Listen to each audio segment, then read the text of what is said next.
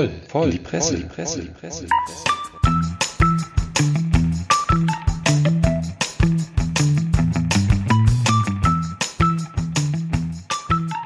Moin, herzlich willkommen zu einer neuen Episode unseres Pressepodcasts Voll in die Presse. Und voll wird es langsam auch wieder hier im Benanza-Bus, denn wir sind heute das erste Mal zu dritt in diesem Bus, schön verteilt über drei Sitzreihen. Kollege Ballermann ganz vorne, das war ein großer Fehler, denn er beginnt gerade damit, die Kopfstützen abzubauen. Aber so kann man ihn wenigstens sehen. Ja, Herzlich schön, dass ich willkommen. da bin. Und in der Mitte, nach langer Zeit, Welcome back to the bus. Prollo Ferrari. Da bin ich wieder. So siehst du aus. Ja, Ja, fast unverändert gut. Und im Homeoffice vermutlich ebenso blendend gelaunt und aussehend der liebe Sammer Was? Ist. Wir sind wieder auf Betriebstemperatur. Bevor wir richtig einsteigen, möchte ich noch so ein bisschen Housekeeping machen. Wir hatten euch ja per Twitter an einer kleinen Umfrage teilhaben lassen, nämlich mit der Frage, ob wir eine Diktatoren-Special-Folge machen sollen. Und die gute Nachricht ist, mit 100 Prozent hat man sich für die Diktatoren-Spezialfolge ausgesprochen. Das Ganze verteilt sich auf fünf Stimmen, also wie in guten Diktaturen übrig. Eine einheitliche Meinungsfindung, voll demokratisch. Diktatoren-Special wird also kommen. Kommen wird gegebenenfalls auch noch ein kleines Fiege-Bier-Tasting. Ihr erinnert euch, die Ruhrpott-Dame, das Ruhrpott-Mädel, hat ja seit langem angekündigt, uns mal hier mit Fiegebier zu versorgen. Und das soll jetzt am kommenden Dienstag passieren. Wir nehmen jetzt schon am Freitag auf, deswegen werden wir da einen kleinen Nach Nachdreh, eine kleine Nachaufnahme versuchen, das ans Ende dran schneiden. Seid gespannt, hört die Folge bis zum Ende, dann könnt ihr das Ruhrpott-Mädel kennenlernen. Für heute haben wir aber, denke ich, auch richtig gut vorgesorgt. Ich sag's euch gleich, Jungs, ich habe gestern alle Schubladen fast in diesem Bus mit Bier vollgestopft. Einfach nur für die Zukunft. Man muss ja auch mal sicher gehen, dass, dass man nicht trocken läuft. Und ähm, ja, das gesagt habend, können wir eigentlich auch langsam loslegen. Ja, ich muss vorher natürlich auch noch was loswerden. Ja. Äh, denn äh, wir hatten ja einen äh, Interessent, einen Hör eine Hörerin, die dafür gesorgt hat, dass unser Podcast auch im Bonner Generalanzeiger äh, genannt wird, und zwar auf eigene Initiative, so wie ich das verstanden habe. Und äh, äh, das fand ich, und ich glaube, das fanden wir alle auch ziemlich cool, dass sie das gemacht hat. Und deswegen aus diesem äh, Grunde nochmal ein ganz äh, herzliches Dankeschön und einen wunderschönen Gruß äh, von Karl-Heinz Ballermann An die liebe Esther. an Ja. die liebe Esther. Ganz wenn recht. die Journalisten schon unaufgefordert das schreiben, was du dir wünschst, dann bist du wahrscheinlich Ja. Diktator. Genau, das kommt dann auch äh, die an Diktatoren äh, relativ nahe, ja. Ja, wunderbar, da freue ich mich schon direkt auf die Diktatorenfolge. Da wird der Ballermann natürlich monologisieren ohne Ende, das ist jetzt schon klar. Wieder. Ihr quatscht die ganze Zeit. Ich habe noch kaum was gesagt hier. Wir haben auch erst drei Minuten gesprochen. Labersack. Ja, ja. Aber ich bin jetzt auch still. Mein Eingangsmonolog ist schon abgeebbt. Ja, dann äh, möchte ich bei der Gelegenheit gerne anschließen an eure sehr charmante Diskussion zu äh, verpassten Todeschancen vom letzten Mal. Ich habe da nämlich auch was gefunden, was ich euch nicht vorenthalten wollte. Und das läuft wahrscheinlich auch unter die Kategorie Jugendsünden mit der erschwerten Ergänzung, dass der Vater mit im Spiel oder mit drin hängt. Es war nämlich so, die Polizei hat in Tönisforst Ende Mai ein Catcar mit Motor aufgegriffen, das damit bis zu 35 kmh durch die Gegend brauste. Der zwölfjährige Fahrer sagte, gab natürlich prompt gar nichts zu und sagte, sein Vater hätte das gebaut und hätte ihm das auch erlaubt, damit rumzufahren.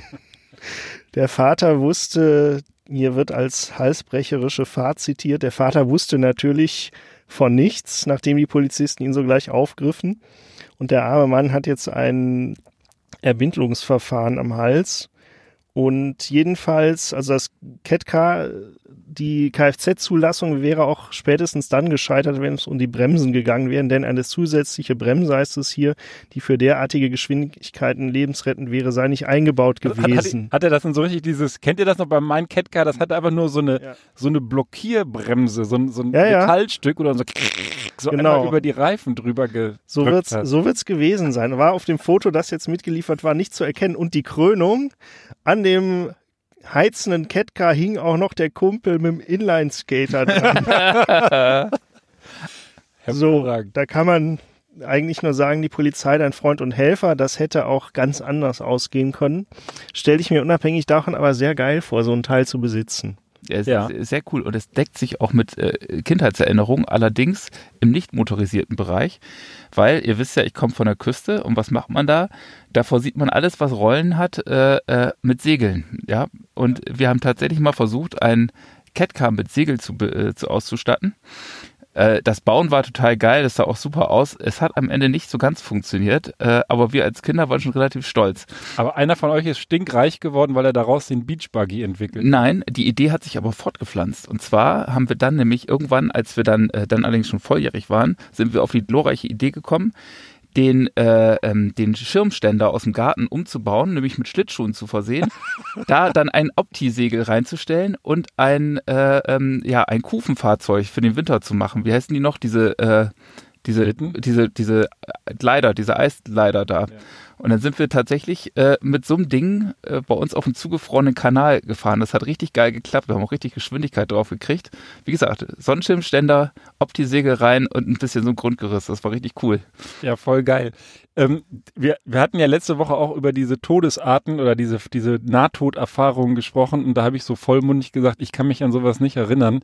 Mir ist dann hinterher tatsächlich eingefallen, dass ich mit 16 Jahren als Austauschschüler in Amerika wahrscheinlich an einem Abend gleich fünfmal fast gestorben wäre, weil da haben wir uns auf die glorreiche Idee versteift, mit, glaube insgesamt sechs Leuten in einem klapprigen alten Auto durch die Gegend zu fahren und andere Leute zu moonen. Rollo, du hast, du hast Ja. ein bisschen Affinität zu Amerika. Moonen sagt dir wahrscheinlich Ja, das, was, ne? das bezeichnet da- das Herausstrecken des blanken Gesäßes aus Autofenstern und dergleichen. genau. Vorzugsweise im Vorbeifahren aus gesundheitlichen Gründen. Im Vorbeifahren, das haben wir dann auch gemacht in Reed City, Michigan, ein Wald, sehr waldiger Staat. Und dann sind wir als, als erstes an so einem Pickup vorbeigefahren, haben also den Arsch rausgehalten und sind weitergefahren. Auf einmal kam der Pickup von hinten angerauscht, raste an uns vorbei auf dieser Landstraße nach Big Rapids. Wir fuhren um die Kurve, er war verschwunden und kommen um die Kurve, dann steht das, steht dieser Pickup quer auf der Straße und der Typ mit dem Schrotgewehr davor hat auf uns angelegt. Da haben wir ganz schnell gewendet, dann hat er uns durch den halben Ort verfolgt mit seinem riesigen Pickup. Wir haben ihn dann irgendwo abgehängt, aber hatten noch nicht genug, sind dann nach Big Rapids eben noch weitergefahren, haben dann beim McDonald's Drive-By einmal auch schön den Arsch rausgehalten, dann Ärger gekriegt mit dem McDonald's-Angestellten auf dem Parkplatz. Auch gleich noch einen Typen verärgert, der an unser geparktes Auto dann ran, rannte und wie ein Irrer da an den Türen zerrte und uns da rauszerren wollte und verprügeln wollte. Ich glaube, wir waren zwei Mädels und vier Jungs. Und als letzte und glorreichste Idee sind wir dann über den Campus der Ferris State University gefahren und haben dort auch irgendwie den Hintern halt sehr weit aus dem Fenster raushängen lassen. Dummerweise stand um die Ecke ein Fahrzeug der Campuspolizei. Der hat dann natürlich sofort die Blaulichter angemacht, hat uns verfolgt, bis er uns dann, also verfolgt, wir sind dann weitergefahren, als er uns dann ein hatte und wir haben auch sofort angehalten, waren wir allerdings vom Campus schon wieder runter und ich vermute, dass er dort keine Befugnisse hatte. Also Er ich ist muss an- sagen, Er ist dann an unser, an unser Auto ran, ja, was, du willst was ich muss sagen, ich finde es löblich, dass ihr nicht nach bereits einem dieser Begebenheiten euer Mooning eingestellt habt. Nee, wir haben das den ganzen Abend durchgezogen und der Polizist kam dann so ganz klassisch an unser Fahrzeug ran. Wir waren, wie gesagt, zu sechs, alle nicht angeschnallt, viel zu viele im Auto und dachten, es gibt tierisch Ärger. Der hat dann da so reingeguckt und hat äh, die Leute gezählt, hat die, wir haben die Scheibe runtergekurbelt, hat er mit uns gesprochen und wir dachten, es gibt jetzt hier ganz, ganz schlimmen Ärger. Und dann meinte er nur, ihr seid doch da gerade an mir vorbeigefahren, oder? Und wir so, hm, ja, hm, sorry. Und dann so, einer von euch hat sein Gesicht ganz schön weit aus dem Fenster raushängen lassen.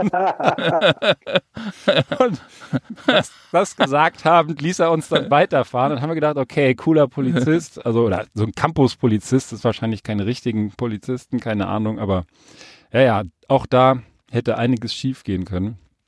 Das ist mein kleiner Nachtrag. Ja, wobei ich hätte so, so ein paar Schrotkugeln in eu euren Pobacken, hätte ich ganz witzig gefunden. Ja, Ja. äh, Als ich das meiner Tochter erzählt habe, die ja mich das ursprünglich gefragt hat, hat sie gefragt, bah, warum hängst du deinen Arsch aus dem Fenster? Und da habe ich gesagt, und das stimmt auch, ich selber habe meinen Allerwertesten an diesem Abend nicht präsentiert. ja, ja. Ja, Ja, ja, na klar. Hier wird schon die erste und zweite und nun auch dritte Bierdose gereicht. Ja das Ganz ist recht. aber hier so, so, so, ein- so ein Standard 0815 Bier. Ja. Damit kannst du mir jetzt nicht kommen. Da muss ich, da muss ich einmal, also weil ich bin ja mit dem Auto da und ich kann jetzt hier auch nicht 20.000 Bier trinken. Da muss ich einmal eins meiner beiden mitgebrachten Biere vorne wegschieben, denn ich bin ja ein Berliner Kindl. Oh, jetzt kommst du. ja, das ist ja was Besonderes. Das gibt's ja auf jedem Supermarkt. Besondere Ach, Dosenbiere aus ihrer Region. Aber das, das olle Heineken, das haben wir ja schon fünfmal getrunken. Das können wir doch unseren Leuten hier nicht antun. Doch, das können wir antun, weil wir wollten jetzt ja auch ein bisschen was über die Getränke erzählen, mein Lieber. Ach so, du wolltest heute mal zu Heineken aus. Und bisher war das immer nur das Notnagelbier. Das war, nee, das ist, das ist einfach das geile Bier der letzten Tage gewesen, weil, da das ja in den letzten Tagen so richtig geiles Wetter war. Und ich finde, Heineken gehört zu den Bieren, die du trinkst, wenn du vom, ähm, wenn es so richtig schön heiß draußen ist und du sitzt äh, irgendwo am Wasser oder sowas und reißt dir einfach mal so eine Dose Bier auf, im, äh, wa- wahrscheinlich noch im Sonnenuntergang. Das verbinde ich da halt immer, genauso wie mit San Miguel oder so etwas. Das stimmt. San Miguel ist auch hier im Bus Ach, geladen. auch- Ich habe San Miguel, Kindle, Efes aus der Türkei, Holsten für dich Nordlicht. Dann natürlich äh, ähm, das andere, wie heißt das hier? Astra, Taschenbock, Hasseröder und noch irgendeine. Noch Meine irgendeine Fresse, da bist ja wahnsinnig. Aber auf jeden Fall, was ich interessant fand bei dem Heinekenbier, das wusste ich nämlich nicht. Also 1864 gegründet, das, äh, das Bier. Und das war die ersten Jahre obergierig.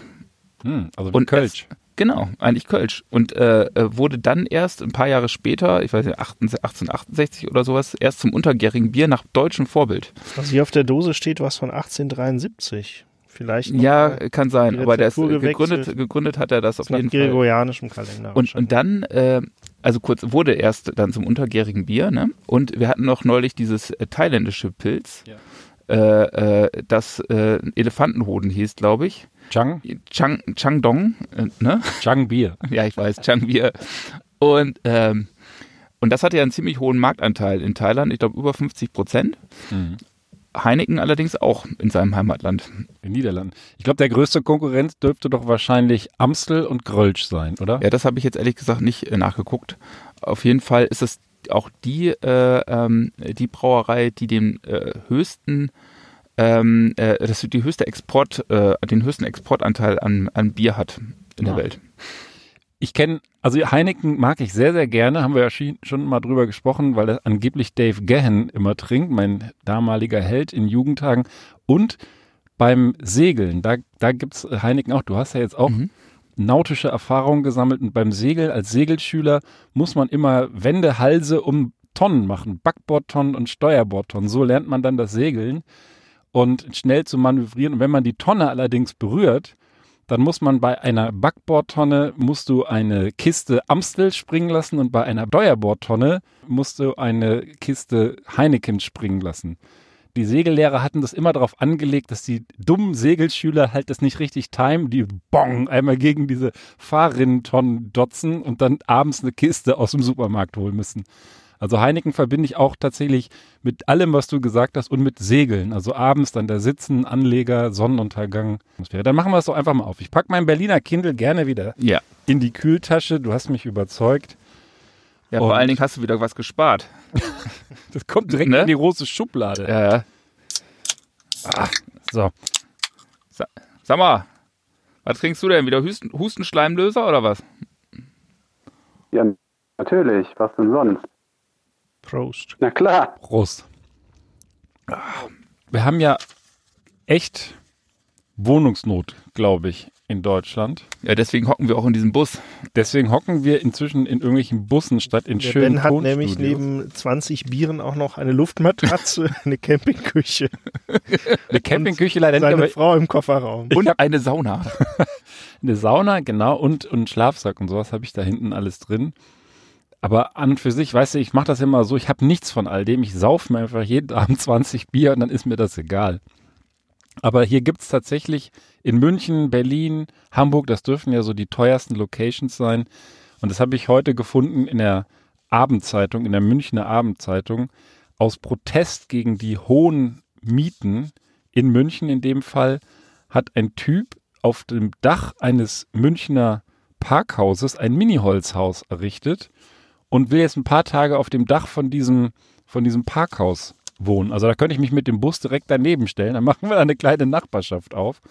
Und ja, will da protestieren. Der 28-jährige Jakob Wirth, das hat er mit Hilfe seines Freundes aufgebaut und will die kommenden Tage darin wohnen.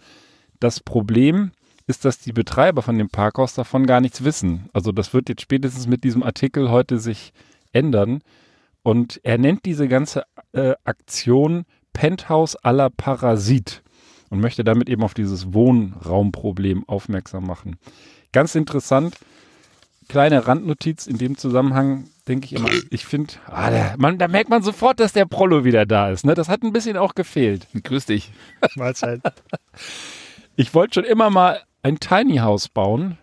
Habt ihr da schon mal drüber nachgedacht? So Urlaub im Tiny House oder irgendwie sowas? Das ist ja, das ist ja durchaus so eine typische Reaktion, irgendwie in, sich zu verkleinern insgesamt. Ich glaube, das ist meine Theorie, dass man das machen kann, aber nur, wenn man irgendwo wohnt, wo meistens gutes Wetter ist, weil ich glaube, dass einem, so wie mir, nach einigen Monaten Homeoffice irgendwann die Decke auf den Kopf fällt und man irgendwie durchdreht, ob man das nun selber merkt oder nicht. Hm. Also das ist meine Annahme. Aber ist schon cool, wenn man sowas hat. Ja, ist ja im Prinzip wie ein, ja, also früher hätte man Wohnmobil gesagt oder Camper, aber Tiny House klingt natürlich um einiges geiler. Ja, kann man machen. Meine, meine Tochter, die, die wird zu einer, zu einer ständigen Inspirationsquelle für mich. Mit der habe ich gestern gesprochen über auch über so ein ähnliches Thema und da sind wir irgendwie darauf gekommen, dass es voll cool wäre, so einen Doppeldeckerbus, so einen alten Doppeldeckerbus zu haben, den so als als Wohnung auszubauen. Ich So, das so ein Londoner. ja, so ein Londoner oder ein Berliner, so die, die Mhm. Berliner, die 186er, der immer raus nach Lichterfelde zu meiner Oma gefahren ist. Ja, dann fang den doch mal. So weit du dich quer mit der Schrotflinte. Der, der, der Ballermann schüttelt mit dem Kopf, der kann das überhaupt nicht verstehen. Ich meine, da würde ja sein Pool nirgendwo hinpassen, aber Ja, der, der wohnt ja jetzt, der hat sich an sein Luxusanwesen gewöhnt. Ja. Ja, äh, Wenn einmal man die brennenden Tonnen ignoriert, lässt sich da gut aushalten. Ja, vor allen Dingen aber immer so, so irgendwelchen, also Busfahren, ich meine, dass ihr Busfahren geil findet, ist, äh, ist natürlich wieder klar.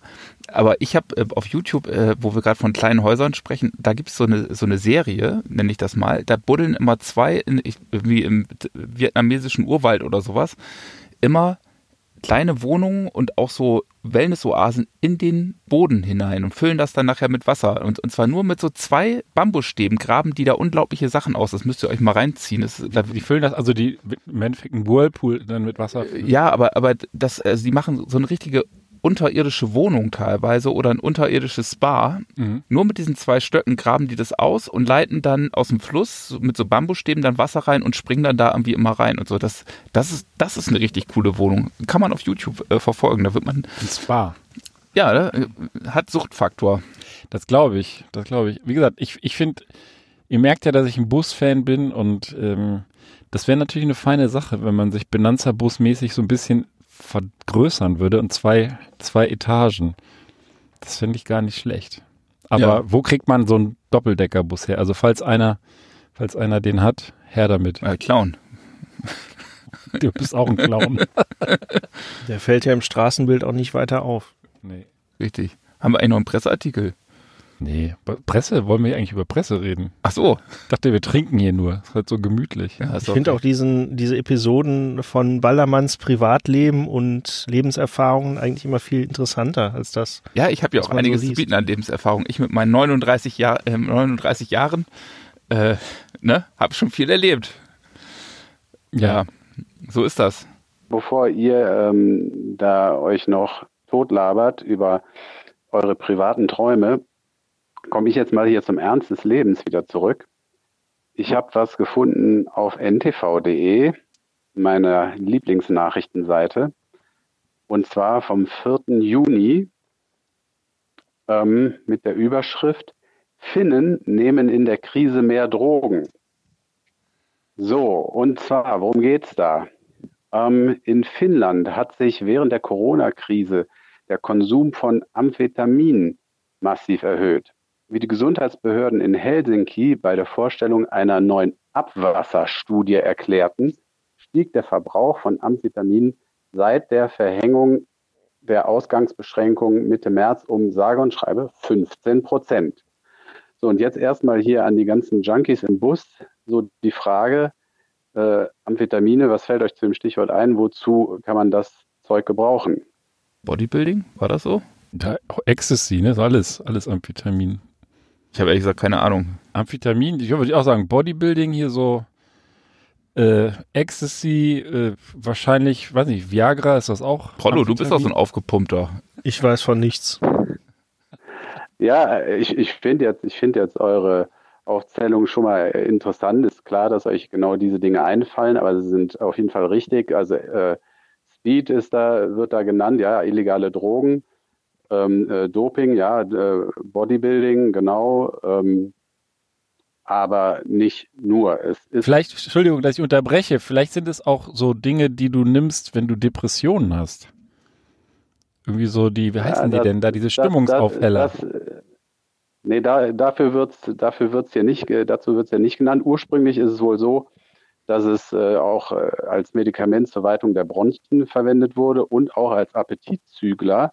Allerdings wegen des Suchtpotenzials heute nicht mehr, sondern heute wird es verwendet äh, unter anderem als Medikament äh, gegen äh, oder zur Behandlung von Narkolepsie. Ich nehme an, ihr wisst, was das ist.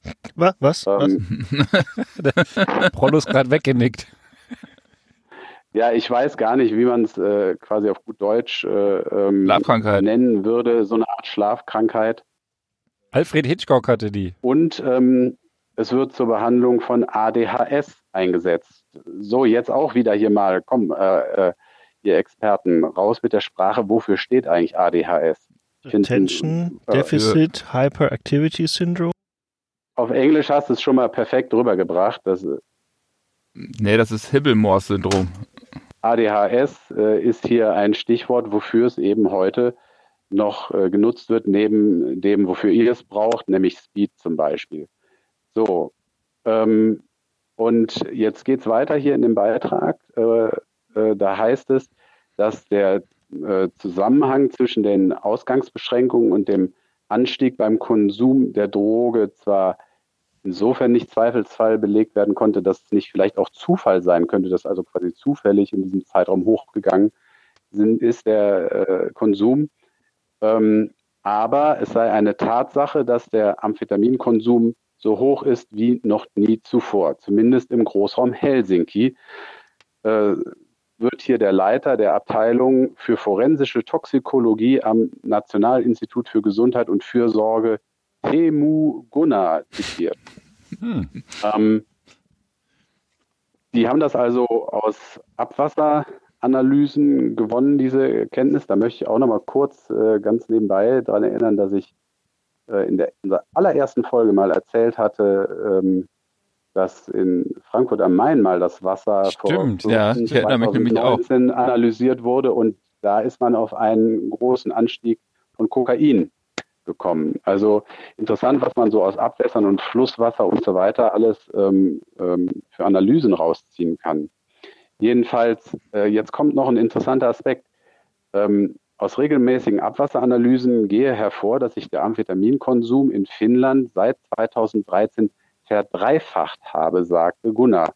Und jetzt der Punkt, auf den ich hinaus will. Die jüngsten Auswertungen des Abwassers im Großraum Helsinki zeigten jedoch auch, dass seit Beginn der Einschränkungen wegen der Corona-Pandemie kein Anstieg beim Konsum anderer Drogen wie Kokain oder Ecstasy zu verzeichnen sei. So, was sagt uns das, dass jetzt hier nur Amphetamin, aber eben nicht andere Drogen äh, angestiegen sind, zumindest wenn man die äh, Analysen des Abwassers heranzieht. Ja, wenn du nicht, wenn du nicht feiern gehen kannst, was bringt dir dann, was bringt dir denn eine Line Koks? Aber ich weiß es. Dann sitzt du durch dein Wohnzimmer und hörst irgend so einen Balkon-DJ zu oder was? Meine Theorie ist, dass die Leute einfach, äh, das ist wahrscheinlich so ein Entdeckungsphänomen. Ja, bisher haben die Leute sich im Wald getroffen in Gruppen, das konsumiert und haben dann in den Wald gepinkelt und jetzt müssen sie brav alle runtergeklappten Toilettensitz und schön sich zu Hause hinsetzen und dann kommt das in die Abwassermess Analysekanäle quasi. Aber warum keine rein, Drogen? ja? Warum keine Drogen? Ja, So. aber trotzdem Also, interessanter. Ich weiß, Ja, was es mein, ist- mein Tipp ist. ist eine, Ja, Entschuldige. eine schöne Theorie vom Prollo. Ähm, ich habe eine etwas andere Theorie. Der Ben sagt ja eben, was nützt dir äh, die Droge, wenn du da jetzt irgendwie im Lockdown zu Hause hängst. Äh, ich habe auch gelesen die Tage, dass zum Beispiel in Deutschland und auch in anderen Ländern, wo man das abgefragt hat, der Alkoholkonsum tatsächlich zurückgegangen ist. Ähm, insofern, das, das, das stärkt ja das, was Ben gesagt hat. Ähm, meine Idee ist jetzt, und ich hoffe, dass ich damit komplett daneben liege, ähm, aber das ist irgendwie naheliegend, wenn wir jetzt nochmal an das ADHS denken und an den Lockdown und daran, dass jede Menge Kinder zu Hause jetzt hocken und äh, so wie wir das ja auch alle kennen. Ähm, die Kinder, die Kinder zum Homeschooling und weiß nicht äh, was ähm, heranziehen müssen und gleichzeitig eben auch arbeiten müssen. So, äh, also man könnte auf die Idee kommen, dass die finnischen Eltern ähm, ihre Kinder mit ADHS ein bisschen mehr als sonst stillgelegt haben, um den Lockdown etwas besser zu überleben. Also wir machen das ja noch ganz klassisch mit Fernsehen. Das aber, da sieht man mal, die Finnen, die haben's raus. Die sind einfach schlau. Ja. Die, die haben es die haben's, die haben's raus, die finden, ja. Also äh, das ist jetzt natürlich eine wilde Theorie von Nee, mir. nee, Nicht, das stimmt dass ich ja. hier als Verschwörungstheoretiker gehandelt werde demnächst. Du doch nicht. Aber, Aber das ist doch total das ist- Sinn, also das ist doch total nachvollziehbar, was du sagst. Finde ich auch. ja, eben. Ich, ich, ich, ich, fand, ich fand meine Theorie auch unglaublich plausibel und ähm, muss jetzt hier dann auch nochmal noch mal einen, einen weiteren äh, äh, Punkt ansprechen. Wir haben ja auch mal gesagt, dass wir auch immer mal gucken, wir irgendeine Kritik an einem Artikel, wie er geschrieben ist, äh, üben wollen. Und äh, in dem Zusammenhang, ähm, hier der Artikel ist überschrieben mit der Überschrift Finnen nehmen in der Krise mehr Drogen. So, also wir lernen, äh, Überschrift und Artikel passen häufig nicht zusammen. Das ist ja eben gerade herausgekommen, dass das eigentlich nicht der Fall ist, mit Ausnahme von Amphetamin.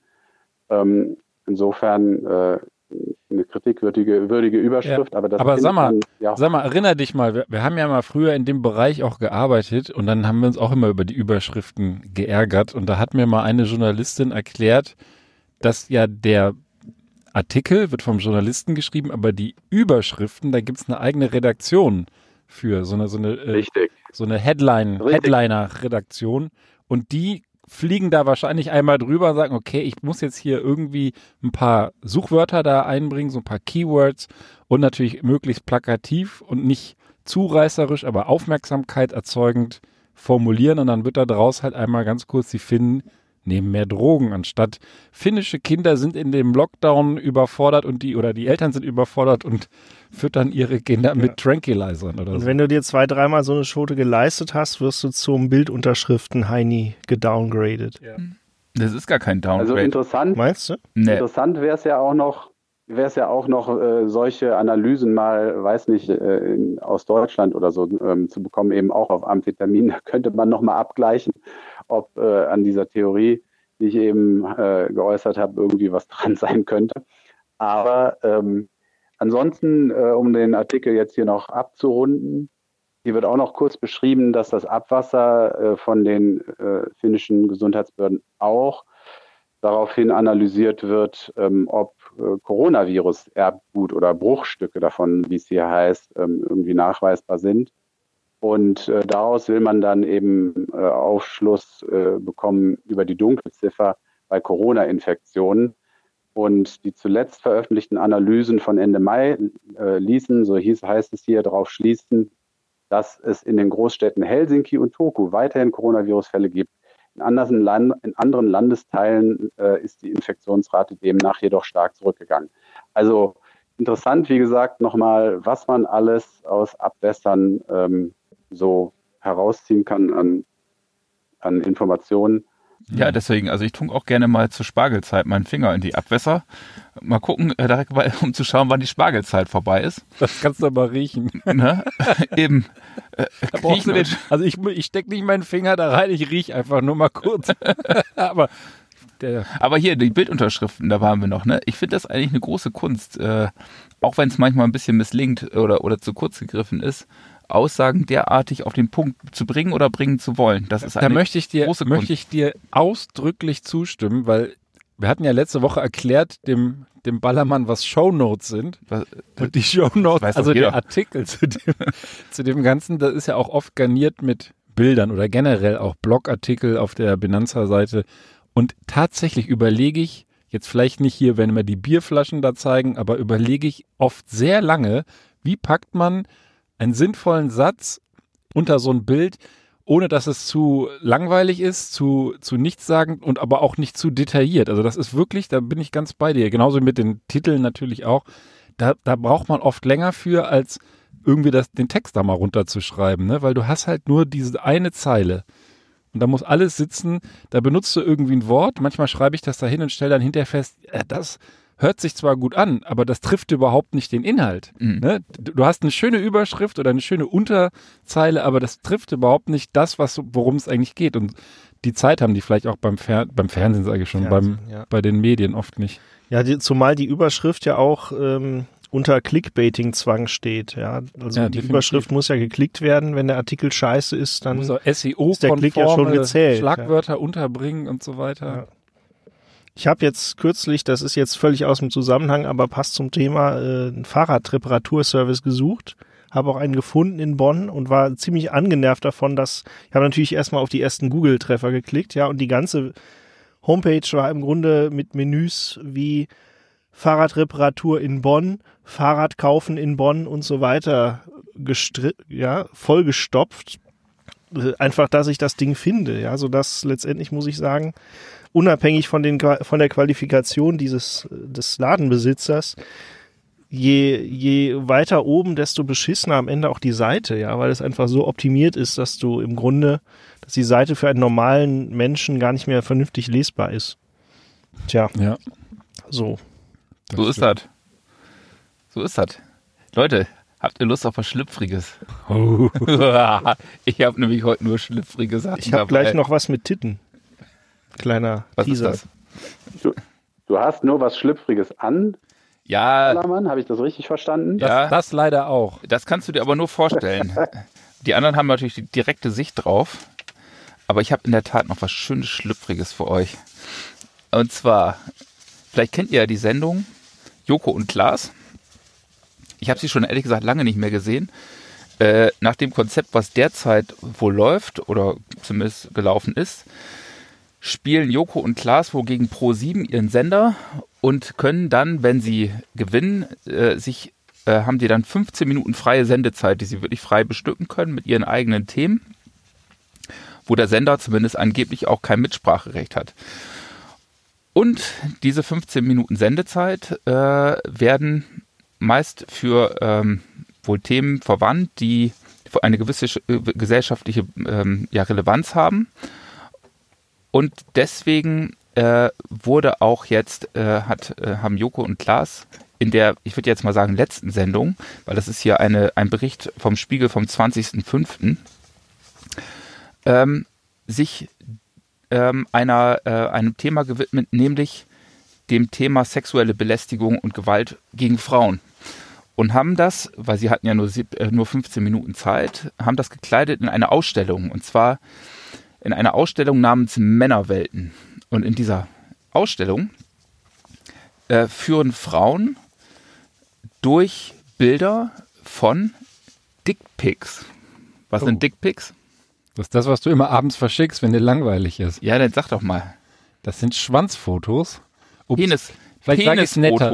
Ich sage, weil meine Kinder das ja auch, und das sind Fotos von den Genitalien, die Männer verschicken. Und ich habe dazu auch eine eigene Theo Theorie. Ich habe das Gefühl, die denken, das ist wie so eine Angelroute. Wenn du sozusagen deinen Penis per Foto in einen Chat oder in eine äh, WhatsApp-Gruppe oder in eine WhatsApp-Nachricht reinschmeißt, dann haben die so das Gefühl, dass die Frauen dann anbeißen, dass sie das irgendwie anmacht und dann auch direkt irgendwie Nacktfotos zurückschicken. Weil anders kann ich es mir nicht erklären, was man damit beabsichtigt, seinen Penis so direkt zu präsentieren, meistens ja auch dann in dem entsprechenden Zustand und das einfach jemandem, den man gar nicht kennt, zu schicken. Der, Vor der, un der unbestreitbare Vorteil ist natürlich, dass man auch zumindest, was ja abgesehen von guten Bekannten, nicht erkannt wird, wenn man so ein Bild schickt. Ja, also. Du meinst bei einem, bei einem äh, Mikropenis. Nee, ähm, aber wir könnten dazu zu der Thematik ja mal die äh, Sozialpsychologin ähm, Professor Krahe von der Universität Potsdam fragen und die hat mich ein Interview gegeben im Spiegel angesichts dieser, dieser Ausstellung. Und der Spiegel stellt eigentlich die Fragen, die, glaube ich, jeder fragen würde. Nämlich, wieso verschicken eigentlich Männer über Tinder, WhatsApp oder sonst was äh, einen Penis an Frauen, ohne dass diese explizit darum gebeten haben? Und da sagt sie, ja, weil der Penis natürlich der Inbegriff der Männlichkeit ist und die Männer sich selbst vergewissern wollen, wie männlich sie sind. Und das wollen sie unter Beweis stellen. Und mit der Übersendung dieses Penises üben sie Macht aus. Hm. Angeblich. Also äh, stellt nochmal der Spiegel ein bisschen treu doof die Frage, äh, Sie wollen also keine Freude damit machen? Eher nicht. Eher nicht. Sondern das Verhalten äh, äh, ist eher darauf gerichtet, Mut und Dominanz zu zeigen. Und äh, ähm, es ist eigentlich eher ein Weg, einfach über die Stränge zu schlagen, bewusst über die Stränge zu schlagen, weil diese Dickpics werden wohl äh, anonym versandt. Also das, man kann das dann wohl auch nicht zuordnen, von wem das dann wirklich kommt. Sage ich ja. Ja, das finde ich gar nicht so selbstverständlich, weil man hat ja eigentlich die Handynummer oder ich weiß, aber gut, ich weiß jetzt nicht, wie das läuft, ja. Über irgendwelche ja gut, wenn es stümperhaft gemacht wird, mitunter. Das hätte ich jetzt an deiner Stelle auch gesagt. Ja, mich wetten sie sofort. Also, die halt nicht mit Untertitel verschicken. Also ja. was, was auf jeden Fall im Kommen ist, ist sich Fotos äh, oder Handys von anderen, zum Beispiel hier von dir zu nehmen und dann einfach den eigenen Dödel zu verschicken ja. als Adressbuch. Ja, okay, bei dir muss ich, ich, ich guck gleich mal, ob mein Handy noch hier liegt, ja. Naja, also. Also, also äh, Ballermann, äh, wir haben also jetzt hier die Angelroutentheorie vom, vom Ben und die Machttheorie von der Frau Professor. Ja, wobei ich die Angelroutentheorie vom Ben äh, finde ich eigentlich auch finde ich eigentlich auch nicht abwegig, ja. Aber gut, sie sagt eben, das ist, das ist letztendlich eine, eine, eine Macht, äh, ein, ein Machtinstrument. So, und dann fragt sie auch, äh, fragt der Spiegel weiter, was unterscheidet das eigentlich von einem Exhibitionisten? Das hätte ich nämlich ja, auch gedacht, gute, ja. Gute Frage, ja. Und äh, ja, und da sagt sie ja, der Exhibitionist, der möchte sich einfach nackt zeigen und dann geht ihm halt da einer ab. Und diese Typen, die, die mal diese Penisse schicken, die brauchen, die erwarten eine Reaktion. Und genau. möglichst bitte auch eine positive Reaktion was eigentlich so in dein Thema auch passt. Und wenn das nicht äh, der Fall ist, fragt dann der Spiegel, ja dann dann werden diese Typen sofort aggressiv. Also und zwar blitzschnell, äh, beleidigend aggressiv, die werden dann halt richtig krass, äh, krass drauf, ja, weiß ich mal, was denken die sich eigentlich? Ich meine, die schicken Penis, da könnte sie ja nicht erwarten, dass die Frauen da klatschen, das in Empfang nehmen. Aber das scheint wohl auch eine gängige Reaktion zu sein. Das finde ich.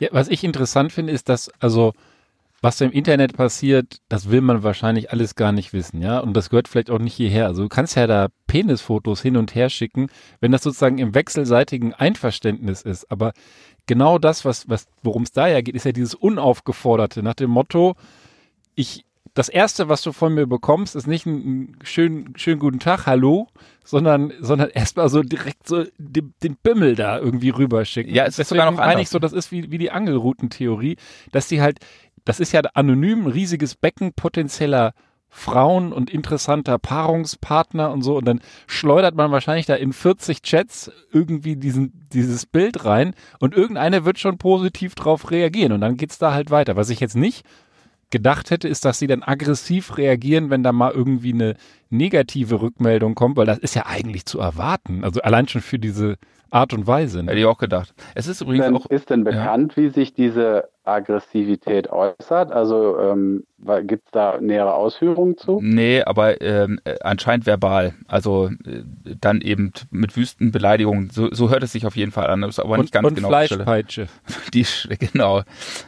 Äh, Ja, was auch interessant ist, es ist nicht nur so, dass die das einfach so, äh, sag ich als erstes auf den Markt werfen, teilweise gehen auch einfach normale Unterhaltungen voraus. Und auf einmal kommt der, der Penis. So, un, so, un, äh, so völlig, unvermittelt, ja? völlig unvermittelt, genau. Krass. So, und jetzt äh, dann aber auch die Frage, die ich auch gut finde, äh, gibt es eigentlich auch Frauen, die Männern ungefragt Bilder von ihrer Vulva schicken?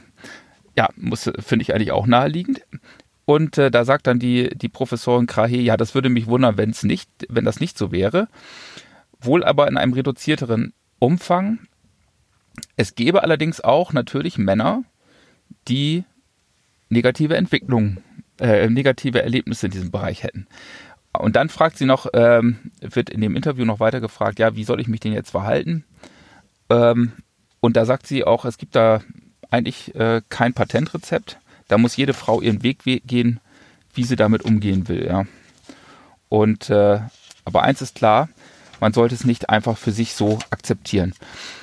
Das, was ich an dem Artikel wirklich interessant fand, das ist eigentlich mein, äh, mein Eingang, nämlich äh, ich sagte ja, Joko und Klaas haben, haben sich diese 15 Minuten erspielt, dann die Ausstellung gezeigt, Männerwelten als Video, präsentieren sich ja also sozusagen in der Rolle, solche sozialen oder gesellschaftlichen Missstände aufzuarbeiten. Und dann äh, gibt es ja immer welche Leute, die das sich nochmal anschauen, was in der Vergangenheit so gelaufen ist. Vielleicht auch mit diesen Personen, ja. Und da muss man sagen, dass, äh, dass, die, dass die sich teilweise ganz schön als Saubermänner hier äh, präsentieren. Der Joko Winterscheid, der hat nämlich 2012 in einer Sendung Neo Paradise, und ich habe mir, hab mir das Video angeschaut, auf einer Messe zusammen mit einem Kompagnon, ähm, der heißt Häufer Umlauf, ja. Ja, das ist klar. Das ist der Klaas, ne? Das ist der Klaas. Ne? genau. Ja, man wie immer bestens informiert. Ja, ich Neo, weiß, Neo der sah- Paradise war Ein übrigens- gewisser Herr Häufer Ja. Umlauf. Ja, Neo aber der sah, Paradise der war sah, so ein bisschen auch der Vorgänger von Joko und Klaas. ja, also als aber der, noch der, der, der, der, Joko, der, der Joko, der sah total, der sah aus wie Joko, aber der, der, der, der Klaas, der sah halt nicht so Hat aus. wahrscheinlich den Bart noch nicht. ne? Ja, keine Ahnung, ganz komisch irgendwie. Auf jeden Fall stand da die Hostess, ne? Und dann sind die dahin und, äh, und haben, und dann hat der Joko, der an die Brüste gefasst und an den Hintern gefasst und hat einfach mal so die Reaktion getestet, ne? Und dann hat der, hat der Klaas gesagt dazu im Nachgang, da stand die da wirklich und hat sich richtig entwürdigt gefühlt. Die fährt gleich mal nach Hause und wird erstmal schön heulen unter der Dusche. Die steht dann da sechs Stunden unter der Dusche, hat er in dieser Sendung gesagt. Ja. Also die beiden Vögel, die sich jetzt hier als gesellschaftliche Sauermänner aufspielen, haben 2012 da auf Kosten von so einer, von, einem, von, einer, von einer jungen Frau ähm, da äh, schön Quote gemacht. Was mich, was mich echt überrascht, ist, dass das noch 2012 so im deutschen, sogar öffentlich-rechtlichen Fernsehen passieren kann, weil ich musste gerade schon, bevor du das gesagt hast, ich kannte die Geschichte nicht, spontan an Harald Schmidt denken. Harald Schmidt ist ja auch echt ein Held meiner Kindheit, genauso wie ein, eine Heldin meiner feuchten Träume früher Samantha Fox war. Und dann gab es diese Sendung, wo Samantha Fox in seine Schmidt-Show gekommen ist, irgendwann in den 90ern wahrscheinlich, und natürlich dann das Thema Oberweite und so äh, ganz schnell auf dem, auf dem Tisch lag. Und dann hat er der auch so unvermittelt an die Brüste gefasst. Einfach so, ne, vor laufenden Kameras. Und die hat ihn, glaube ich, weiß nicht, ob die ihn verklagt hat. Es gab auf jeden Fall so ein bisschen Irritation. Und da habe ich vor ein paar Wochen noch gedacht, wie krass sowas, so einer, der das heute machen würde, der wäre doch tot. Also der wäre doch, der wäre doch tot im, im öffentlichen Fernsehen oder überhaupt im Fernsehen. Der wäre ja nicht vermittlungs, äh, vermittelbar. Und jetzt erzählst du gerade, vor nicht einmal acht Jahren ist das im öffentlich-rechtlichen Fernsehen passiert mit Leuten, die heute noch ganz groß, ganz groß dabei sind. Also ob das jetzt vielleicht Spaß und Satire und so weiter ist, also wenn es jetzt nicht gefaked ist und selbst dann ist es ein schlechter, eine schlechte Satire, ja, weil das passiert ja auch leider tatsächlich. Ähm, krass. Also Das- eine Gemeinsamkeit mit dem Dickpick ist ja, dass es mutmaßlich unaufgefordert passiert. Ja, also du gre- greifst da irgendwem wohin oder zeigst irgendwas, ohne halt, dass das Gegenüber signalisiert hat, dass es da irgendwie in irgendeiner Form aufgeschlossen wäre, ja. Und äh, ja, diese, weiß ich nicht, das ist ja letztendlich so ein Übergriff, in welcher Form auch immer. Ja, Ja. ein physischer Übergriff, ne?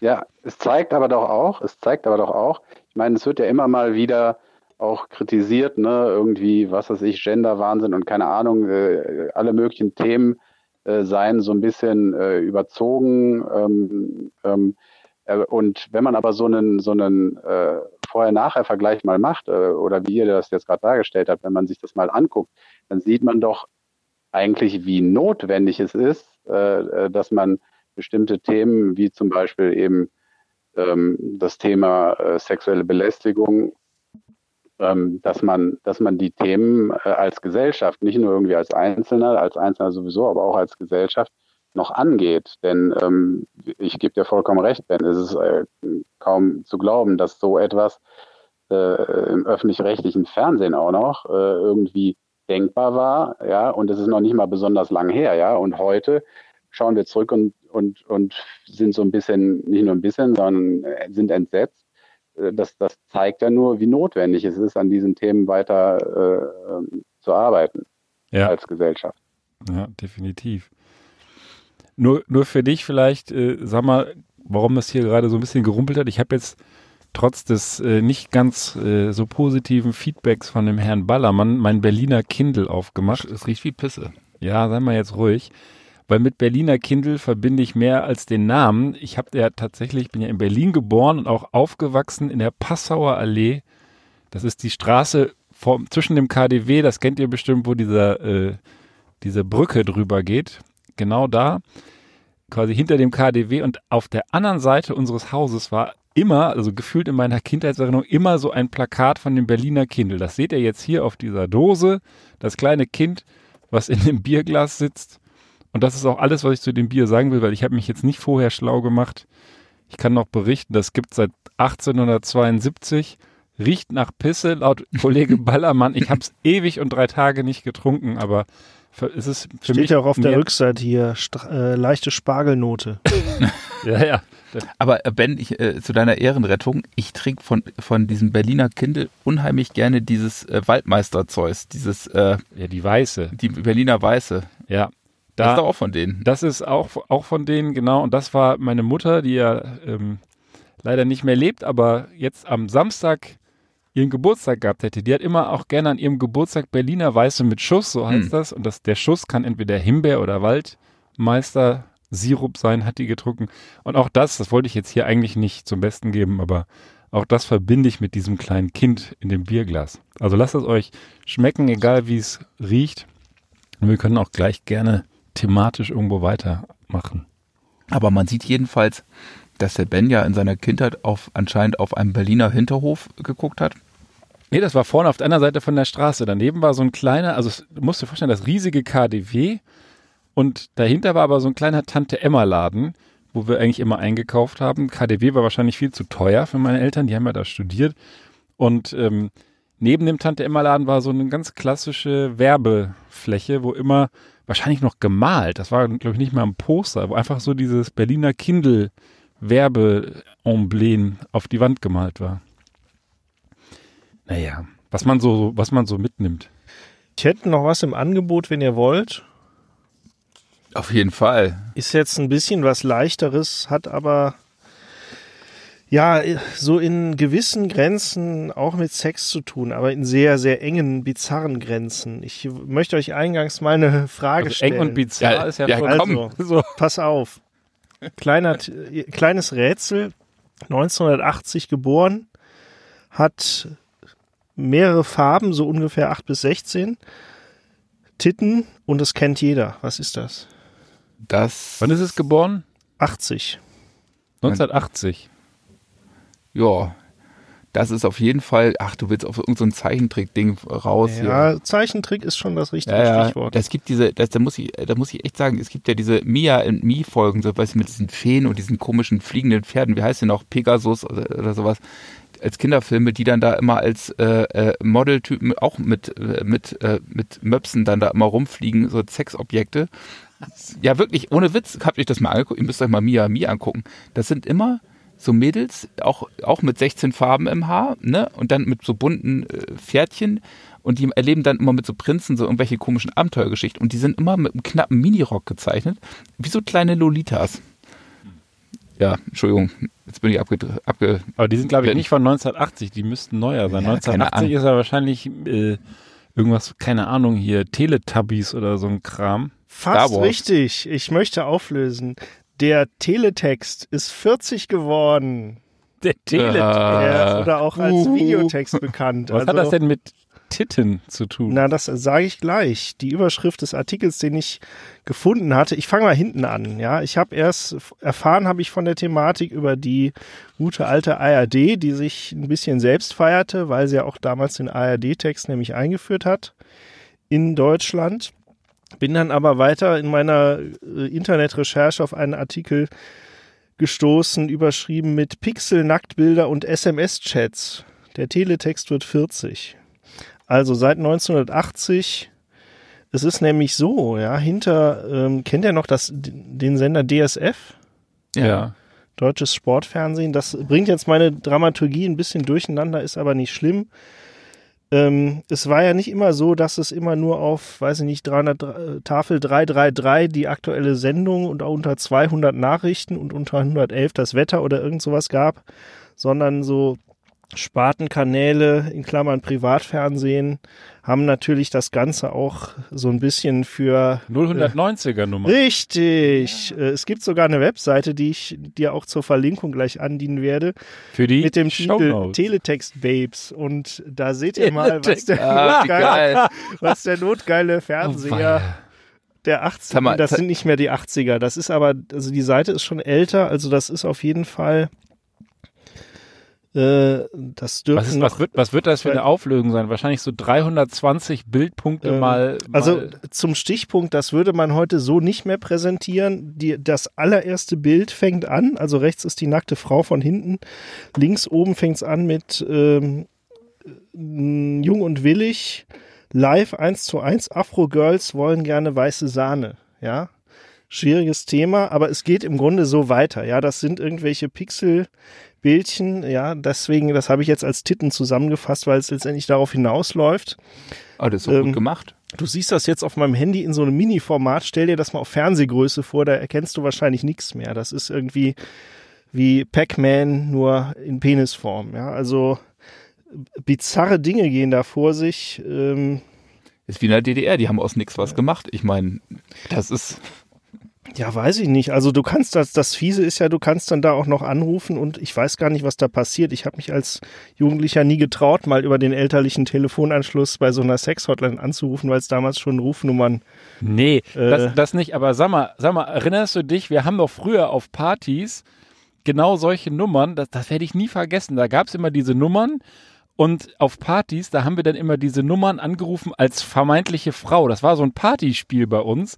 Da haben wir in irgendwelchen Küchen gesessen und dann gab es immer eine Nummer für Männer so, und eine Nummer für vermeintliche Frauen, die Männer kennenlernen wollen. Die, die Männer haben halt, weiß ich, drei Euro noch was oder drei Mark noch was gezahlt und die Frauen nichts. Und dann haben wir da immer in einer Riesengruppe da angerufen und so getan, als ob wir eine Frau sind oder auch teilweise auch die Frauen. Und wir haben vorher so, was ich, fünf Begriffe, so wie Fußnägel oder sowas auf dem Zettel geschrieben, die man in das Gespräch unterbringen musste. Ne?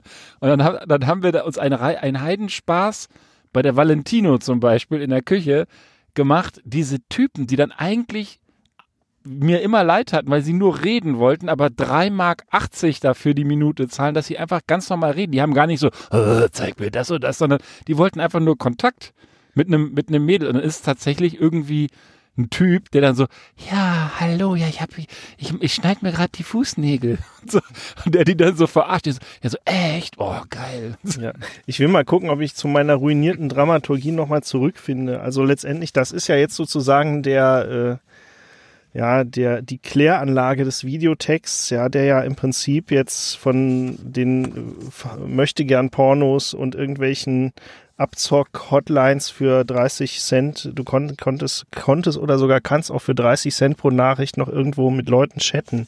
Ja, wo ich mir denke, wie kann das sein? wer nutzt das? Aber offensichtlich ähm, 40 Jahre alt und im Grunde, Und das Geile ist, den gibt's ja immer noch. den gibt's immer noch. Mehr als 10 Millionen Menschen nutzen täglich den Teletext, heißt es hier. Ist jetzt die Frage, was, ob du als zu den 10, Min- 10 Millionen zählt man möglicherweise auch, wenn man irgendwie, ähm, weiß ich nicht, Untertitel nutzt, also so ähm, Barrierefreiheit ist ja ein Stichwort. Ja, der also Sammer, der- Untertitel gibt nutzt es zu verschiedenen viel. Sendungen. Das ist halt technisch auch Videotext. Also- Ja, du, Und, du liegst äh, ja im Krankenhaus mit deinem Knie. Ich will euch jetzt nicht mit technischen Details langweilen, aber tatsächlich acht Farben, ja, vier, äh, beziehungsweise sechs Farben plus Schwarz plus Weiß. Da kann man schon einiges draus machen. Ja, 74 wurde Also der Standard entwickelt. Aber erzähl mal, sag mal.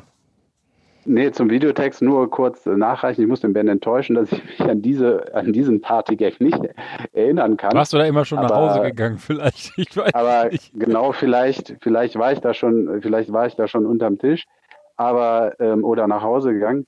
Aber ähm, das, was der Prollo eben noch sagte, das wollte ich auch nochmal hervorheben und was der Ben dann auch äh, überraschend äh, sozusagen feststellte. Ich habe auch schon vor einiger Zeit mal äh, was über Videotext gelesen und es ist doch kaum zu fassen, dass im Internetzeitalter der Videotext nicht totzukriegen ist. Und darüber gab es nämlich schon mal irgendwo einen Bericht. Ich habe jetzt nicht mehr ganz präsent, worum es da, also was da jetzt im Detail alles geschrieben wurde, aber ähm, es ist, und du hast ja gerade irgendwie, glaube ich, gesagt, äh, wie viele Nutzer waren es?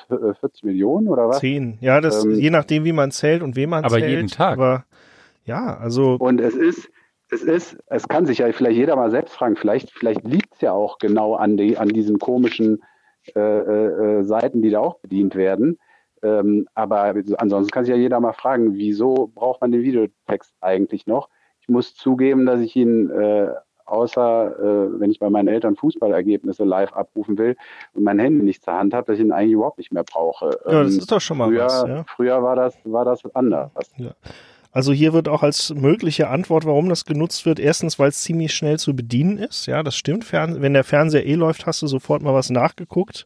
Ich erinnere mich auch früher, dass äh, zu am Fußballwochenende generell auch der Fernseher lief im Hintergrund und der Vater äh, gelegentlich mal drauf einen Blick drauf warf und als Köl Köln-Fan in den meisten Fällen einen Verzweiflungsschrei, manchmal aber auch einen Ver Freudenschrei ausstieß. Ja, aber das, das Ja? genau das verbinde ich auch mit Teletext oder Videotext, dass du dann diese Übersichtsseite mit den Spielen hast, je nachdem, wie viel gerade stattfinden, und wie gebannt auf diese Pixel-Grafik starrst und quasi diese Zahl anbetest, dass sie jetzt gleich von einer 0 auf eine 1 umschlägt oder so. Und wenn das dann irgendwie passiert, dann so, ja!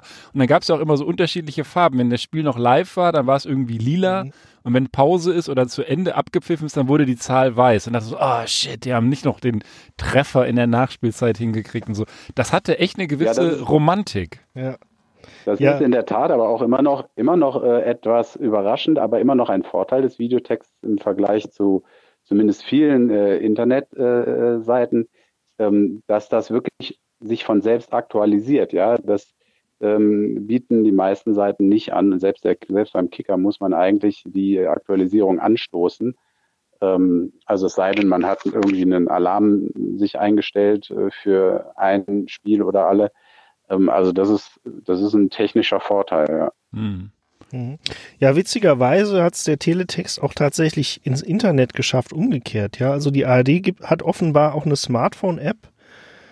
Ähm, ja, und Ka Teletext gibt es natürlich auch im Internet, äh, wer es braucht. Aber ähm, weiß ich nicht, also man weiß halt, was man findet. Es ist übersichtlich, die Zahl der Seiten ist begrenzt und hier wird auch angemerkt, dass ja durchaus viele Nutzer vielleicht gar kein Smartphone haben. Ja, also vielleicht was für das ältere Publikum, ist ja auch immerhin 40 Jahre alt. Und ähm, warum nicht? Ja, also kann man nutzen und äh, ich habe gleich noch das Zitat des Tages. Die technischen Details erspare ich euch jetzt. Witzigerweise, äh, wir sprechen ja immer noch über Presse im eigentlichen Sinne. 1977 schon. Ja, die Presseverleger sind ja heutzutage der Meinung, das Internet gräbt ihnen das Wasser ab. Ja, 1977 schon sagte der äh, BDZV, der Bund der deutschen Zeitungsverleger, man sieht beim Videotext eine Konkurrenz für die Printmedien. Und womit konterte man? Mit der Bildschirmzeitung. Ich habe jetzt leider nicht recherchiert, wie die aussieht, diese Bildschirmzeitung, aber erstmal dagegen sein, ja. Oder die, die Leute lesen keine Zeitung mehr. Und das war 77, ja. Äh, Und geil, ja, hier ist so eine schicke Chronologie, die größtenteils langweilig ist. Aber hier äh, 1991, das ist so geil. Ihr müsst euch mal, stell, setzt euch, versetzt euch mal in das Jahr 1991. Wim, Wim Tölke lebt noch. Bisschen konservativer öffentlich-rechtlicher Rundfunk. Das 10 Millionenste TV-Gerät mit Videotextdecoder wird verkauft. Der glückliche Käufer ist die Familie Knospe aus Potsdam, die dafür mit einem Videorekorder belohnt wird. Mensch, so toll. VHS-Teil. Ich fühle mich gerade wieder total jung und Ja, Ja. Karl-Heinz, eine Frage Ja. äh, doch an dich. Ähm, ähm, ist das nicht schlimm für dich, dass, dass du sogar, also nur du, nicht wir, äh, dass, dass du sogar älter als der alte Videotext bist? Ich? Ich bin doch 39 Jahre alt. Habe ich doch gerade gesagt. 39 Netze. 39 geboren, ja. Ne? Ja. Ein Ja. Leben ohne Teletext kenne ich gar nicht. So, die Chronologie endet 2020 mit damit, dass man sich den Teletext natürlich auch von Alexa vorlesen lassen kann. Ja, und damit schließt sich der Kreis. wunderbar. Nett. So. Ja, damit schließt sich auch so langsam unsere Sendung. Ich muss dem Ballermann leider, leider, leider zustimmen. Berliner Kindle löst in mir ganz viel positive Erinnerung aus, schmeckt aber wie Scheiße. Richtig. Das ist echt nicht gut. Wir wollen ja hier auch so ein bisschen über das Bier sprechen oder überhaupt die Getränke und das äh, da drunter ist echt nur noch der Schleimlöser. Das ist auch wieder eher. Vielleicht sollten wir mal anfangen, Punkte hier zu vergeben, Ja. aber es ist für mich so ein Ein- oder Zwei-Punkt-Bier, muss ich sagen. Vielleicht ist die Stimmung nicht richtig. Ich weiß es nicht. Ich habe es die ganze Nacht im Kühlschrank gehabt. Das ist hier schön durchgekühlt angekommen. Aber selbst Heineken, was jetzt auch nicht als das Bier der Biere unbedingt gilt, schmeckt mir da doch deutlich besser. Du musst das halt vorm, Trink vorm Trinken ausschütten. Das hilft. Ich finde, ich find, Ben, ehrlich gesagt, wir sollten doch äh, mal dann nochmal die Berliner Kindle und den Schleimlöser nebeneinander stellen und dann nochmal parallel kosten, denn das glaube ich jetzt nicht, dass der Schleimlöser schlechter schmeckt. Du, den, den säufst Den du Schleim- aber, mein Lieber. Den Schleimlöser werde ich dir nie verzeihen.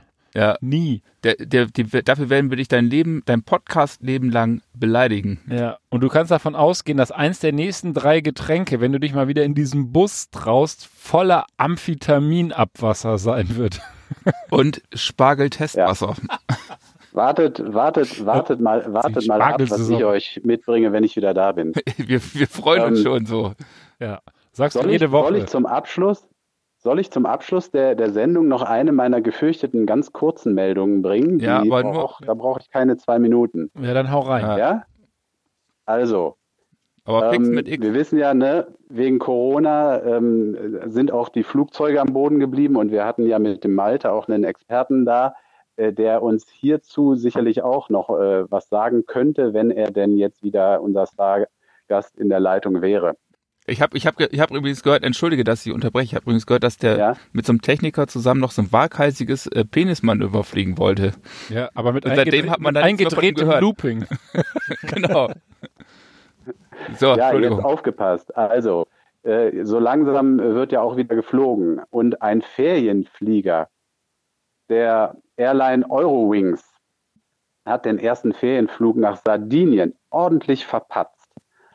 Und zwar ähm, habe ich diesen Artikel bei Spiegel Online gefunden.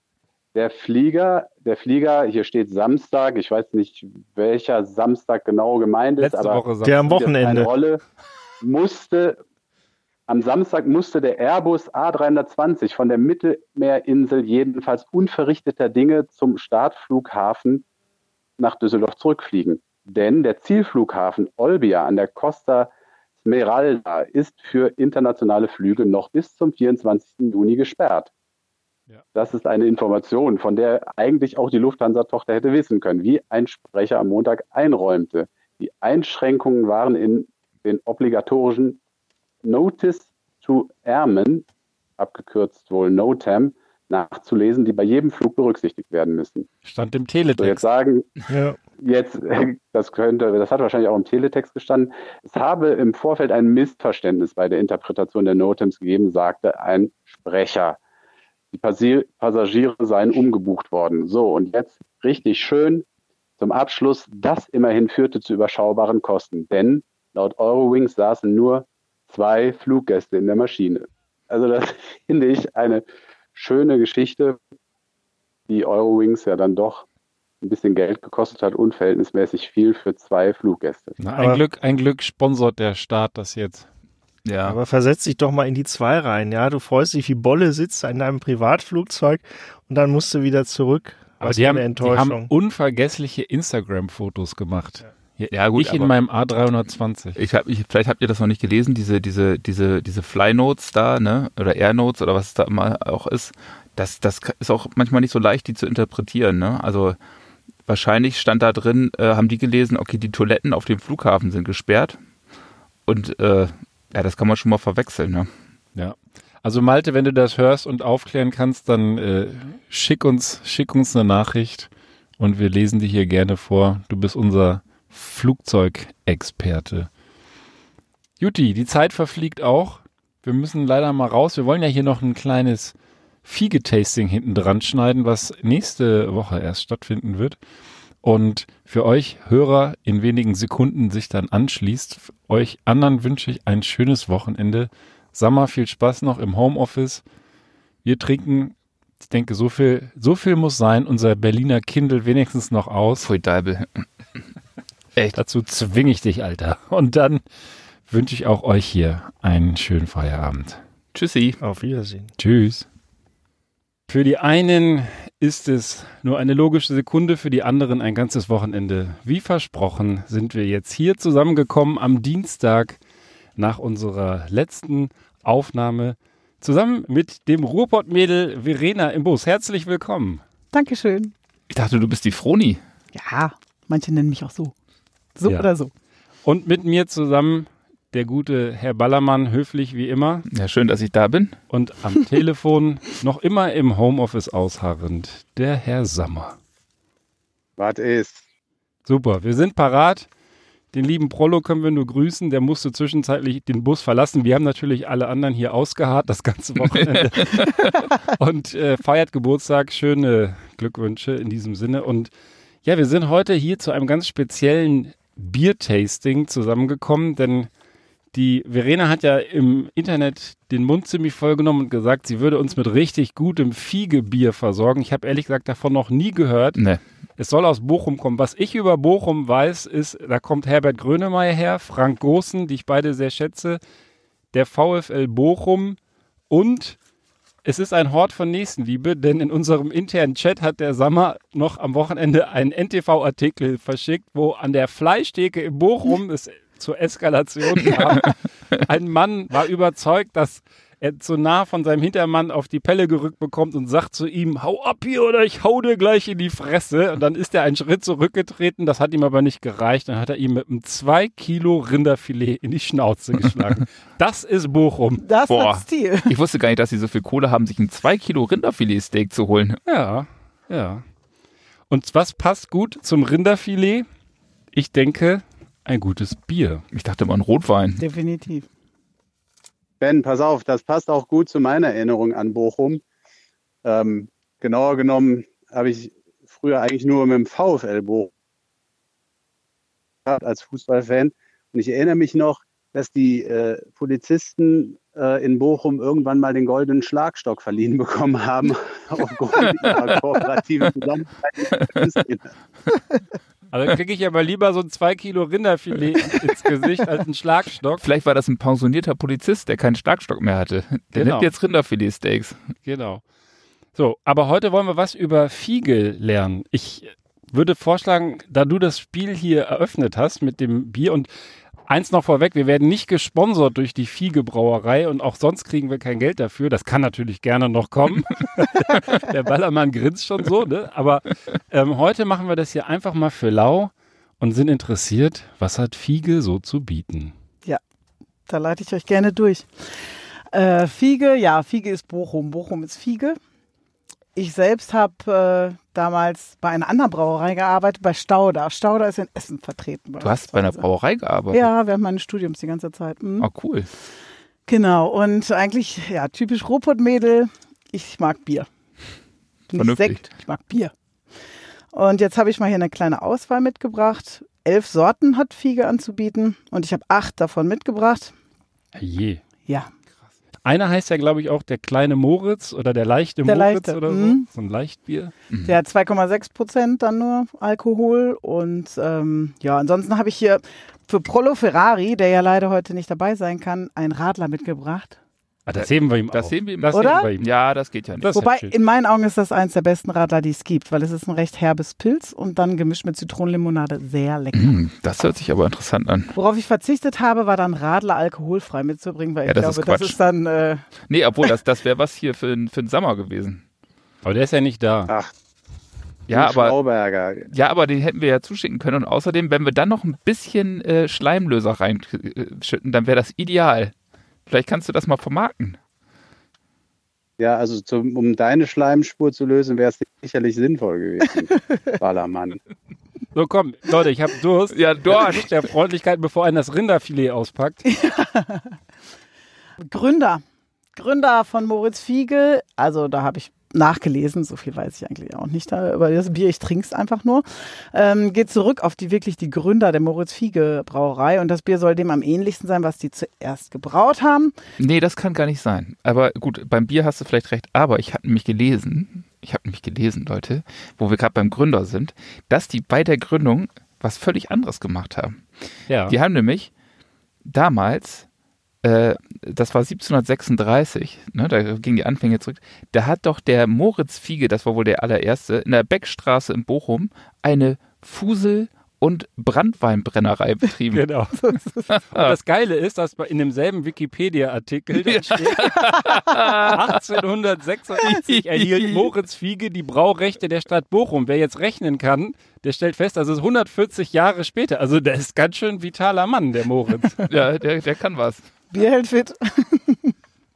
Ja, und wir wissen jetzt, wo der, wo der, wo der Ballermann immer seine Qualitätsrecherchen macht. Ja, natürlich. Wikipedia. Wollen wir Aber das jetzt- sieht schön aus. Das ist hier so ein bisschen, äh, da hat, das äh, hat die Verena so Moritz Fiege Helles. Das ist auch so ein bisschen auf bayerisch vom, von Oh, der das sieht Optik. aber nice das sieht wirklich lecker aus. Das ist vom Geschmack wie Kölsch. Also es ist viel süffiger als das normale.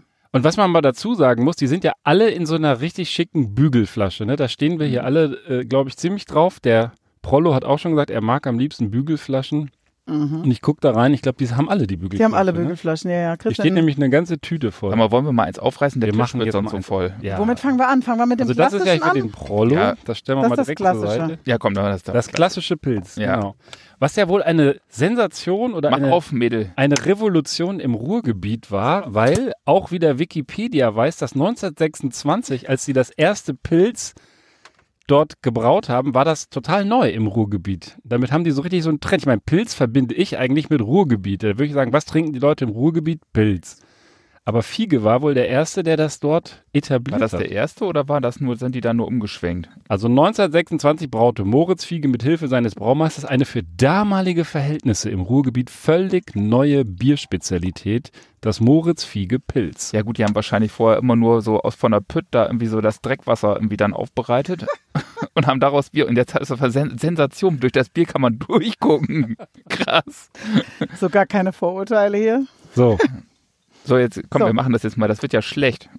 So, Tut mir sehr leid, sag mal, dass du jetzt nichts davon abbekommst. äh, der sag mal, Ja, das tut mir auch total leid. Ich heb dir eine Pulle auf. sag mal, Das während wir nett. trinken, könntest du zu Hause doch das Klo putzen. Jetzt, wo ich Sag mal. weiß, wie du heißt. Du, du, Ballermann, du nimmst ganz schön den Mund voll heute Abend. Ja, auch jetzt. Zum Wohle. Vielen Prost. Dank. Prost, Lieben. Prost. Vielen Dank für diese echt super, super äh, Einführung hier schon mal. Wir haben eine ganze Tüte. Das werden wir wahrscheinlich gar nicht schaffen, das alles jetzt leer zu trinken. Zumindest nicht on air. Wobei das wäre auch ganz lustig, das dann mitzuverfolgen. Was Was ist denn ist? hier Die haben, los? die haben schon noch eine gewisse Tradition sich bewahrt, so dieses, von diesem Püttwasser. Also ich mag's total gerne. Ja, ich finde es auch voll lecker. Muss du ich echt bist sagen. doch der Norddeutsche. Das schmeckt, bin doch, der das schmeckt doch Norddeutsche. total ja, herb. also Ist doch Jever super. ist doch ganz furchtbar dagegen. Äh, Jefer ist ja das beste Bier der Welt. Das kommt ja, das liegt ja, also Jefer, das wusstest du ja nicht, liegt ja neben der schönsten Stadt Deutschlands. Und das ist ja bekanntlich Wilhelmshaven. Ja. Was, wie heißt eigentlich das Bier in Wilhelmshaven? Da könntest du ja auch mal demnächst einleiten. Ja, wir brauchen kein eigenes, weil wir haben ja das beste Bier aus der, äh, sozusagen der Stadt, äh, nee Quatsch, die Stadt mit dem besten Bier liegt ja gleich neben Wilhelmshaven, also Jefer. Das, es gibt Sag mal, sag mal, ist das eigentlich noch zu ertragen, diese Selbstbeweihräucherung für Wilhelmshaven? Wir sind jetzt in Bochum, Alter. Jetzt Ach lass so, doch ja, einfach mal heute So ist Bochum das. hier. Aber es schließt sich so der Kreis. So. Statt hier, statt hier Wilhelmshaven, was ja auch irgendwie so ein, so ein Hotspot für Corona geworden ist, hier zu preisen, äh, zieht er über, über Bochum und die, und, die, und die anständig hart arbeiteten Steiger und weiß nicht was für Grubenleute her und behauptet, die hätten hier irgendein Brackwasser getrunken. Du Schleimer. Ballermann, der ist schon wieder gut drauf. Nee, aber ich muss mich korrigieren. Ich habe vorher, muss ich dazu gestehen, ich habe ich einen Hanuta gegessen und äh, Oh. dann ist natürlich so der erste Schluck vielleicht ein bisschen Kontrast, aber das schmeckt doch, doch, das schmeckt ganz gut. Ah, also ich habe meinen schon leer und ich finde das echt lecker. Ja, dann. Was haben, ist aber vielleicht machst du ganz kurz noch die Tour zu Ende, damit wir hier auch das Foto, da werden wir euch das zeigen in den, sag's mir, In den 6 Uhr Nachrichten. in den Show Notes. Ach so, den schon noch. Das ist ja der, das ist ja der Artikel, der Begleitartikel zu dem. Richtig. Da machen wir immer so ein kleines Foto rein. Ach so. Für die Fahrer unter uns Fiege alkoholfrei. Mhm. Aber schmeckt auch gut, weil das Pilz Ja, das glaube ich Ja. recht äh, herb ist. Dann das Schwarzbier. Oh, da Ja, kann- die Düsseldorfer. Oh, da kannst du mir mit gestohlen Ja, bleiben. das ist natürlich, aber das ist schon geil. Also seit unserer Bockbier, äh, seit unseren Bockbierfolgen muss ich sagen, da kann man das echt gut trinken. das gibt's halt auch noch mit Cola. Hm, Das Ja. kenn ich so Nee, also meins. sowas, ich brauche ja nicht mal Radler, ist nicht mal meins, sondern ähm, aber gut, jeder wie er mag. Das Zwickel Das sieht ja auch lustig habe aus. ich auch. Z. Na, Mal nebenbei gefragt, äh, Verena, weißt du denn, was im Ruhrstadion dann ausgeschenkt wird? das normale Fiegepilz. Plus die Dönninghauswurst. Aber, aber, aber schon Fiege, ja? ja, Ja, das finde ich gut. Ja, prima. War, wer war denn schon mal im, im äh, Ruhrstadion? Verena offensichtlich ja. Ben Ballermann, Nee. Ich noch nicht. Mm -mm. das ist klein sehr, und sehr, sehr lobenswert. Klein, aber fein. Richtig ordentlich Stimmung da, wenn es voll ist. Ja. Ja, dann Ja, wir wollen ja eigentlich auch, ähm, wenn es jetzt nicht diese schwierigen Zeiten gegeben hätten, äh, wären wir ja auch gerne vor Ort gewesen. Ne? Hätten wir eine Wir kleine können- Exkursion nach Bochum gemacht. jetzt müssen wir wahrscheinlich nach Wilhelmshaven, aber Ja, nach Jever. Ich habe das ja früher, das habe ich glaube ich ja schon mal erzählt, äh, haben wir ja früher Radtouren aus Wilhelmshaven gemacht zur Jever Brauerei und um da dann äh, so eine so eine Pro Bierprobe zu machen, weil das war die war halt für lau und äh, das war nicht immer ganz lustig. Vielleicht sollten wir das hier auch mal machen. Ja. Das gibt's doch bestimmt, oder? Ja, das gibt's, habe ich gesehen auf der Webseite. Ja. Die haben so Touren. Ben, ben kannst Ja, du uns denn dann einen Presseausweis besorgen, dass wir dann, dann auch als äh, Presseorgane hinkommen und entsprechend Mit Sicherheit. ähm, Die voll werden? besoffenen, voll in die ganze Presse. Organe. Wir, sagen, wir schreiben für so ein Biermagazin, das heißt voll in die Presse. ja, das kriegen wir irgendwie hin. So. Ja, im Moment haben sie keine Termine. Ich habe schon mal geguckt, aber das kriegen wir auf jeden Fall hin. Da habe ich übrigens gearbeitet, also bei Stau oder in der Brauerei in Essen. Ähm, da habe ich dann so bei Brauereibesichtigung gekellnert und ähm, das war ein guter Nebenjob. Ja, cool. Und bei Veranstaltungen. Ja, sowas machen wir mal. Ja. Sowas machen wir mal. Jetzt haben wir hier noch das äh, Zwickel und noch ein Bernstein. Das finde ich echt richtig lecker, aber es ist karamelllastiger. Ja, komm. Ja, los, komm. Aber ich, also ich finde das sehr angenehm. los jetzt. Du wolltest doch schon immer mal einen Snickers essen oder ein Mars. Ja, dann hau auf. Und jetzt einmal schön das Plop. Darf ich mal? Ah. Ja, das sieht auch tatsächlich Bernstein aus. Bernsteinfarben. Den Mädels auch. schenkt man ja immer zuerst ein, deswegen habe ich dem Ben jetzt mal eingeschenkt. Dankeschön. Das soll aber natürlich nicht die Froni äh, beleidigen. Irgendwie tut's das. Aber das ist mir leider gerade auch aufgefallen. Verdammte Axt. Na, Gut, ich habe mich heute Morgen extra rasiert für diese Folge, aber hätte ich jetzt nicht erwartet. Diesem, du Ferkel. Dass du jetzt so weiblich aussiehst. ja. So. Also, vielleicht beschreibt ihr mal das Bier. Weil die Hörer können ja nicht hören, äh, nicht sehen, meine ich. Schöne braune Farbe, bisschen, bisschen. Wie so äh, Püttwasser, ne? Wieder. Bernsteinfarben. Bernstein. Daher hat es den Namen, Moritz Fiege Bernstein. Und was gefällt dir so genau an dem Bier? Oder was gefällt dir generell? Ist, ist Fiege, ist das für dich einfach so, das kann ich auch nachvollziehen, so einfach Heimatbegriff, wenn du sagst Fiege, ich meine, das wird ja auch ein Stück weit dann verklärt. Ich finde, das schmeckt bislang alles sehr gut, aber es wäre mir jetzt wahrscheinlich nicht, nicht per se in Erinnerung geblieben, wenn man nicht damit was verbindet. Das ist ja mit all diesen Dingen so und deswegen, ich habe letzte Woche noch den Versuch gemacht, auch in dieser Folge, die hier vorne dran ist, mit dem Berliner Kindle hier einen Punkt zu machen. Da musste ich leider selber feststellen, das waren viele Erinnerungen, die da dranhängen, aber es schmeckt nicht so doll. Mm. Und ähm, hier ist ja wenigstens der Geschmack bisher echt in Ordnung. Aber das ist auch wahrscheinlich das Heimatgefühl, das Ja. dabei ist, oder? Ja, ja, ich komme aus Bochum und da lebe ich auch wieder nach zehn Jahren Köln. Und äh, Fiege ist einfach, ja, support your locals. Ja. Die tun viel für die Region. Und das finde ich geil, weil die verleihen die Bierkutschermütze. Mhm. Unter anderem haben sie es auch verliehen an meinen Helden Frank Gosen, der wirklich geile Bücher schreibt. Das kann ich nur jedem empfehlen. Teils über Fußball, teils auch einfach nur über Bochum und generell das Leben. Der Typ, den habe ich einmal live gehört und das ging dann so los, das Programm, dass der sagte, er hat den Blick so schweifen lassen über die weiten Länder und bla und blub und hat sich dann gesagt, schön ist das nicht. Zum Wohl, darauf Prost. denken wir. Du hast echt Auf die ne? Heimat. Prost. Also ich, ich streue dann noch mal eine Frage ein ähm, an die, an die äh, äh, Sauftruppe da. Ihr habt ja recherchiert. Ähm, haben, die denn, haben die denn auch irgendwie jetzt wirtschaftlich Probleme? Viele Brauereien äh, gehen, sind ja kurz davor, irgendwie in die Knie zu gehen, weil der Konsum jetzt doch sehr eingebrochen ist über Corona und sowieso ja die Brauereien es schwer haben. Ist, wie läuft es bei Fiege? Wisst ihr das? Guck mal wieder nach in deinem komischen äh, Artikel davon. Hm. Wahrscheinlich auch, äh, weiß ich jetzt nicht, aber ich denke, dass sie auch sehr darunter leiden, dass die ganzen Restaurants halt so hatten eine ganze Und Zeit lang. was steht, was sagt Wikipedia? Weiß ich nicht. Haben die, die mir. Geschäftsberichte ausgewertet? Stauder ist auf jeden Fall ordentlich in die Knie gegangen. Also Bierkonsum ist ja die letzten Jahre, Jahre deutlich zurückgegangen.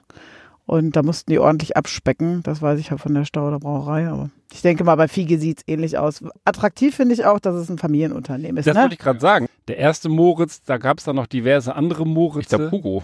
Ich guck mal nach, ob der Hugo. Ja. Der Johann Fiege war da irgendwann mal zwischendurch. Hugo und Jürgen. Gürgen heißt er. Und jetzt steht hier halt in meinem Wikipedia-Artikel, Carla und Hubertus haben, sind 2019 in die Brauerei eingestiegen. Aber die alten Herren sind immer noch präsent, also bei jeglichen. Und sind das auch so lokale Größen dann Ja. im, im Bochumer Society? Ja, ja, die sind äh, sehr geschätzt. Also das Ja. ist sehr lecker hier. Das Ja, das hätte, ich hätte ich nicht erwartet. Ich hätte nicht erwartet, es schmeckt mir noch besser als das Pilz. Mhm. Überraschend. Eigentlich, eigentlich mag ich so das Herbe am liebsten. Sag mal, was trinkst du denn eigentlich? Gutes deutsches Wasser. Ich, ich trinke demnächst mit dir nochmal eine Runde Schleimlöser. Da freue ich mich drauf. Ah, ja, das ist nett. Ah. Ja, ich würde sagen, für unsere Hörer, damit es nicht zu langatmig wird, reißen wir noch eine Flasche auf und gucken mal, wie das schmeckt. Und den Rest genießen wir dann sozusagen Darf ich, einen, schweigen Wun- und darf ich einen genießen. Wunsch äußern? Weil ich ja, Ja. so bescheiden, ich würde gern das probieren. Ja. Dieses Das helle, weil das sieht nämlich ja. cool aus. Das sieht wirklich cool aus.